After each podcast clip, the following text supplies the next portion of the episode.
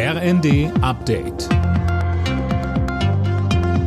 Stündlich neu. Auf den Punkt informiert. Ich bin Daniel Stuckenberg. Guten Morgen. Die Grünen halten nach dem Urteil zum Klimafonds nichts von einem strikten Sparkurs.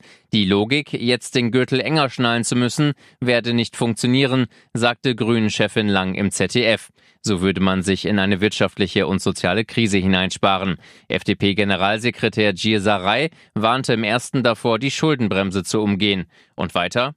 Der Staat hat kein Einnahmeproblem, sondern es geht darum, hier eine solide Finanzpolitik zu machen. Und alles, was wir jetzt in den nächsten Wochen machen müssen, ist dafür zu sorgen, dass der Wirtschaftsstandort Deutschland wettbewerbsfähig bleibt und keine Steuererhöhungen. Es geht darum, dafür zu sorgen, dass die arbeitenden Menschen in diesem Land nicht noch weiter belastet werden.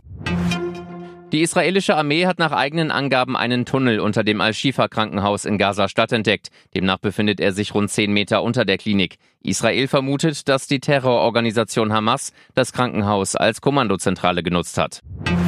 Ein breites Bündnis setzt sich auch in diesem Jahr für ein bundesweites Böllerverbot zu Silvester ein. Mit dabei sind Umwelt-, Tier- und Verbraucherschützer. Sie befürchten unter anderem schlechte Luft und verängstigte Wild- und Haustiere.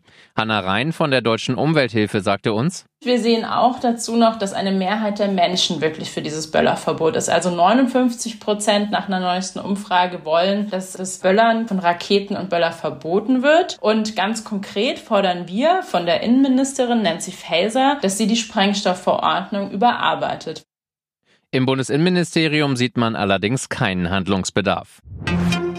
In Barcelona startet heute der Steuerprozess gegen Popstar Shakira. Der 46-Jährigen wird vorgeworfen, über 14 Millionen Euro am Fiskus vorbeigeschleust zu haben. Die Staatsanwaltschaft fordert acht Jahre Haft und eine Geldstrafe von über 20 Millionen Euro.